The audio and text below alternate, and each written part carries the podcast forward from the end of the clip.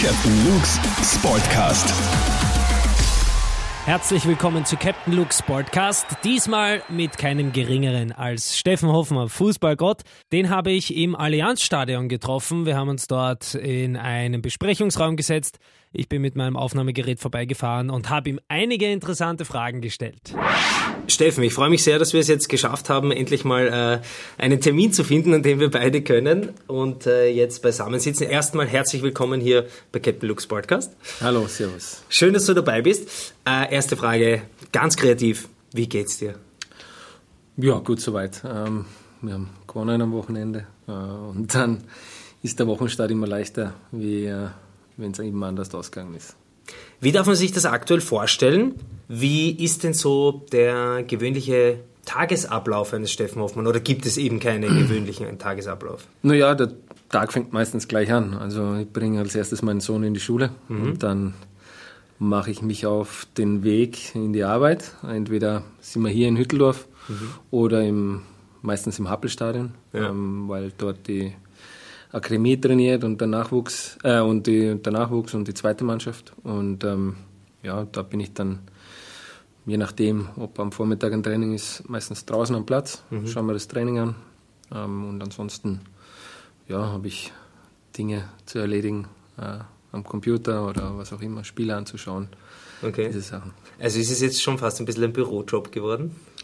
Ähm, Gott sei Dank äh, kann ja. ich oft draußen sein, noch am Platz und äh, den Jungs zumindest beim, beim Training zuschauen. In eben allen Mannschaften versuche ich immer wieder dabei zu sein und äh, ja, so ein bisschen, bisschen noch dabei zu sein. Ja. Wie ist das in der Früh? Die Mädels, die du hast, deine zwei Töchter sind wahrscheinlich schon alt genug, das alles selber zu machen. Den Bub bringst du in die Schule. Ist das die Abmachung, dass du den Bub in der Früh in die Schule bringst und die Mama holt ihn dann zum Mittag ab, wo du tausend Termine hast wahrscheinlich? Ja, meistens ist es so. Äh, wenn es sich bei mir ausgeht, ähm, dann hole ich ihn auch gerne ab. Ja. Ähm, ja. kommt ganz darauf an, wie viel Termine ich habe oder wann ein Training ist und äh, auch wann der, der Sonnemann aus hat. Ja, sehr erfolgreich ähm, sind wir Rapidler in dieses neue Jahr gestartet. Äh, erstes Meisterschaftsspiel gleich 2-0 gewonnen gegen Tirol. Äh, ein, zwei Sätze von dir zu dem Match? Ja, wir haben gewonnen. Das ist immer das Wichtigste. Ähm, ich denke, dass, äh, dass es extrem wichtig war, mit dem Sieg zu starten. Und ähm, das haben wir geschafft.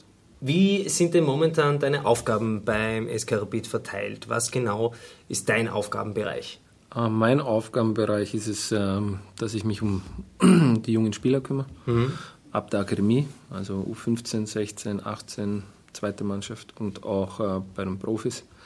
Ähm, da versuche die Dinge ein bisschen zu koordinieren und den Jungs äh, so gut es geht auf dem Platz und außerhalb des Platzes zu helfen. Ist es auch so, dass du ein bisschen so der Talente-Scout bist, der sich den einen oder anderen vielleicht rauspickt, wo er sagt, der hat mega Potenzial? Ähm, also es ist nicht so, dass ich ja wirklich im, im Scouting bin und Spiel, mhm. neue Spieler für uns hole. Äh, eher so, wenn dann wirklich schon welche da sind, die zum Probetraining kommen, dass ich, mir, dass ich sie mir anschaue äh, und äh, wir dann gemeinsam einfach Entscheidungen treffen.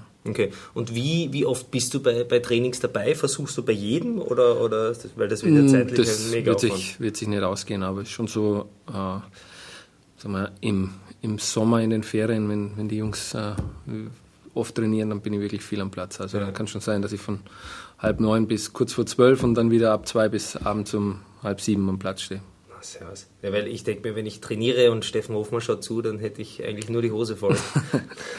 Nein, ich glaube, mittlerweile sind es die Jungs gewöhnt, dass, ich, dass ich draußen stehe. Diesen Druck auszuhalten, das ist sehr gut. Wie würdest du denn sagen, wie ist so der beste Weg? Den gibt es wahrscheinlich nicht, aber von den ersten Schritten, wenn man sagt, äh, irgendwie ein junger Bur hat Potenzial, um mal Profifußballer zu werden. Wie sind die Schritte in die Kampfmannschaft? Gibt es da diesen einen Weg? Oder? Na, es gibt verschiedene Wege. Also es gibt auch Spieler, die, die nie in einer Akademie waren und, und es trotzdem schaffen, Profi zu werden. Ähm, aber natürlich ist die, ist die Chance wahrscheinlich höher, wenn man, wenn man in die Akademie kommt. Und ähm, ja, auch da, glaube ich, ist es immer, immer ein Unterschied, ob man, wenn man jetzt in Wien wohnt, äh, ist es wahrscheinlich gut, wenn man möglichst früh äh, zu Rapid kommt, aber möglichst früh heißt nicht in der U7. Mhm. Ähm, natürlich ist es schön, wenn man in der U7 da ist und durchgehend bei uns bleibt, aber ähm, gerade in dem Alter ist, glaube ich, wichtig, dass man viel mit seinen Freunden zusammen ist und dass Fußball viel Spaß macht. Wie würdest du rückblickend deine Karriere sehen? Ist es wirklich so, dass man sich dann irgendwann mal als Jugendlicher entscheiden muss zwischen, ich sag mal, Partyleben einen drauf machen oder brav sein, unter Anführungszeichen, um sportlich die Ziele richtig zu setzen? Ja, irgendwann muss man das. Ähm, bei mir war das dann, als ich äh, mit, mit 15 nach München gezogen bin, ins Internat, ähm, war für mich eigentlich schon klar, dass ich, dass ich Profi werden möchte. Und äh, war natürlich ein schwieriger Schritt, mit viel Heimweh am Anfang, mhm. aber ja, es hat sich dann doch ausgezahlt. Im Internat waren dort wirklich nur Burschen oder gab es da wenigstens auch ein paar Mädels? Äh, da waren, das war direkt von Bayern. Ähm, das war eigentlich kein, kein richtiges Internat, sondern ja. ein Jugendwohnheim.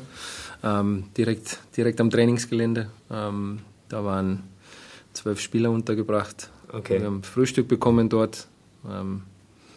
Ja, jeden Tag spätestens 8 Uhr Frühstück, 10 okay. Uhr zu Hause sein. Also wirklich sehr streng geregelt. Ja. Und leider keine Cheerleader-Mannschaft, die auch im Internat war. Nein, nix, nix. Schade, schade, schade.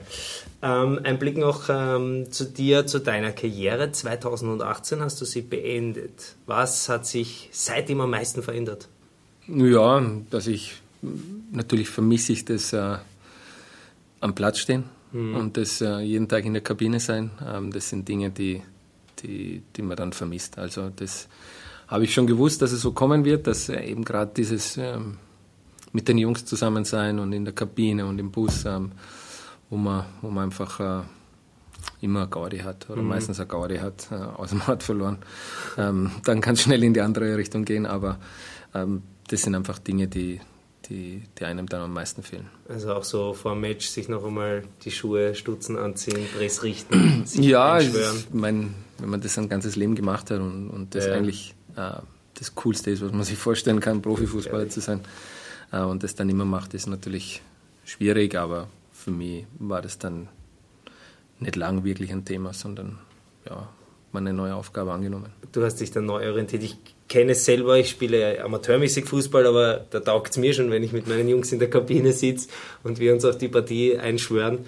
Da kann man sich wahrscheinlich gar nicht vorstellen, wie du dich da fühlst. Aber du bist ja trotzdem immer noch dabei, in dem Sinne, dass du wahrscheinlich äh, kein einziges Heimspiel verpasst, oder? Na, also Heimspiele schauen wir immer an. Ja. Auswärts, entweder im Fernsehen oder bin auch dabei, ja. Wenn wir gegen die Admira spielen. Admira. Und ja. St. Pölten noch. Und St. Pölten. Das geht sich aus, sehr gut. Vielleicht Mattersburg noch. Ja. Der sogenannte VAR, der Video Assistant Referee, kommt äh, nach Österreich 2021-22 dann in dieser Final, also nicht K.O.-Phase, in der Finalphase nach der Punkteteilung. Wie findest du das? Gut oder schlecht, dass der kommt? Oder sagen wir so, hättest du dir manchmal in deiner aktiven Zeit gewünscht, dass es bei Fehlentscheidungen jemanden gibt, der das noch overrulen könnte? Natürlich wünscht man sich das manchmal, aber ich glaube, äh, das gleicht sich irgendwann, gleicht sich das meistens aus. Ja. Äh, und ist natürlich schon irgendwie verliert das Ganze äh, die, obwohl es tut es eh nicht, weil die machen immer noch genug, ja. sind immer noch genug Dinge anders wie wir. Aber ähm, ja, es hat einfach immer dazugehört, oder? Dass mhm. man nach dem Spiel über manche Situationen einfach diskutiert, diskutiert. und, und äh, ja, jeder seine andere Sicht der Dinge hat. Ja, und es zeigt sich ja noch immer trotz dieses Video Assistant Referees, dass es immer noch ähm, äh, schwierige Sachen gibt zu entscheiden oder wo die Leute sich uneinig sind, ob es jetzt richtig war, dass sie eingegriffen haben oder warum greifen sie da nicht ein. Also so die richtige Lösung dürfte es noch immer nicht sein. Mm, naja, ist immer noch schwierig. Ja. Da geht es manchmal um wirklich um Zentimeter beim Abseits oder ähm, ja, auch beim, beim Handspiel ist es manchmal sehr, sehr schwierig und einfach ja. Auslegungssache. Und ich weiß nicht, ob es gescheit ist oder nicht. Vielleicht wird es ein Stück weit gerechter, aber wie gesagt, das Diskutieren nachher war schon immer, äh, ja, hat einfach dazugehört, glaube ich. Ja, ich habe jetzt auch in unserem letzten Freundschaftsspiel ein Tor geschossen, wo ich kurz davor mein Bein sehr hoch hatte beim Gegenspieler, wo alle reklamiert haben von den Gegnern, der Schiri hat weiterspielen lassen, habe ich Gott sei Dank ein Tor geschossen. Da hätte wahrscheinlich der VAR eingegriffen und hätte hohes Bein abgepfiffen. also ich bin froh, dass es noch nicht bei uns in Österreich ist und schon gar nicht bei uns in der Oberliga B. Äh, wird, wird wahrscheinlich noch sehr lange dauern, bis wird es dahin dauern. kommt. Ja, ich glaube auch. Ähm, heuer wieder ganz, ganz viel Fußball im Sommer. Die Euro 2020 steht an. Auf die freuen wir uns alle vor allem, weil Gott sei Dank auch Österreich dabei ist. Wenn es zum Duell Österreich gegen Deutschland kommt, wem drückst du dann die Daumen? Ich hoffe, dass alle österreichischen Spieler, mit denen ich gespielt habe und die ich mag, ein gutes Spiel machen. ja. Ähm, ja. du solltest Politiker werden, mit der Antwort. Aber gut, also du, du, legst dich nicht fest. Aber schauen wir mal. Die österreichische Gruppe äh, mit der Niederlande und der Ukraine, der letzte Gegner steht noch nicht ganz fest. Wie schätzt du da die Chancen ein gegen diese zwei Gegner mal für Österreich? Ja, ich glaube, dass die Holländer schon, schon äh, über den Österreichern zu stellen Knapp. sind. Ja, und Ukraine wird, wird äh, ja, ist Augenhöhe für mich. Also ich glaube, Österreich, Österreich braucht sich nicht verstecken. Äh, haben, sie haben eine gute Mannschaft und ähm, ja, wird hoffentlich besser enden wie das letzte Mal. Ja, das hoffe ich auch. Da waren wir ja in Frankreich nicht so erfolgreich, obwohl die Quali gut war. Ähm, ich glaube, Ukraine wird dann so der Gegner sein, den man dann schlagen muss, weil die Niederlage gegen Niederlande, also ich lasse mich gern vom Gegenteil überzeugen, ist fast ein bisschen eingeplant. Aber wenn man die Ukraine schlägt, ich glaube nämlich, es ist auch vom Spielsystem geil, weil wir spielen das letzte Spiel ist gegen die Ukraine, also so ein richtiges Finale, weil wenn du zweimal gewinnst, steigst du wahrscheinlich auf. Ja, hoffentlich, hoffentlich kommt so. Ja. Ähm, vielleicht nimmt man gegen Holland einen Punkt mit, dann, dann ist es natürlich noch besser oder gewinnt. Ähm, aber ja, wäre schön, wenn es so, so kommt und dann gegen die Ukraine das Endspiel da ist. Wie wirst du dir das anschauen? Bist du eher beim Public Viewing dabei oder machst du eine Steffen Hoffmann Party im Garten mit Leinwand? Ähm, Zu der ich dann auch kommen würde. Na, natürlich. Äh, Nein, normalerweise schaue ich mir die Spiele zu Hause an. Ja. Äh, kommt auch immer darauf an, welche Uhrzeit die Spiele sind. Ja. Ähm, und ansonsten ist auch so, dass ich mich ab und zu mit, mit Freunden treffe und wir das irgendwo gemeinsam schauen. Ja, ich mache das zum Beispiel gerne lieber alleine, weil ich mich einfach viel mehr aufs Spiel konzentrieren kann. Es reicht schon, wenn, selbst wenn wir nur zehn Leute sind, redet man so viel die ganze Zeit, dass man das ganze Spiel und nach dem Spiel denkt sich, wie ist das jetzt eigentlich ausgegangen? Wer hat die Tore geschossen? Also ich bin gar nicht so der Fan von mit vielen schauen. Es ist so lustig in der Burschenrunde und so, aber so die wirklich richtig wichtigen Spiele, so Champions League Finale oder so, die schaue ich mir lieber allein an. Ja, muss ich ist ähnlich bei mir. Ja. Ähm, aber manchmal ist es einfach nett, wenn man dann genau. im Sommer draußen sitzt irgendwo Absolut. und vielleicht ein Bier dazu trinkt und sich das Match anschaut. Das ist eine ja. nette Geschichte. Die absolute Hammergruppe hat ja Deutschland erwischt mit dem Europameister Portugal, dem Weltmeister Frankreich. Da, auch da steht der dritte Gegner noch nicht fest. Puh. Glaubst du, wird es die K.O.-Phase oder gehen wir fix davon aus, dass sie es schaffen, aufzusteigen? Ja, trotzdem, also extrem schwierige Gruppe, muss ja. man sagen. Also ich glaube, aus der Gruppe könnte, könnte jeder Europameister auch werden. Ja. Ähm, ja, schauen wir mal. Auch da wird es wichtig sein, wie man, wie man startet in die Gruppe. Und ähm, ja, ich glaube, nach der letzten WM ähm, sind die Deutschen wieder sehr heiß, dass sie doch, doch möglichst weit kommen.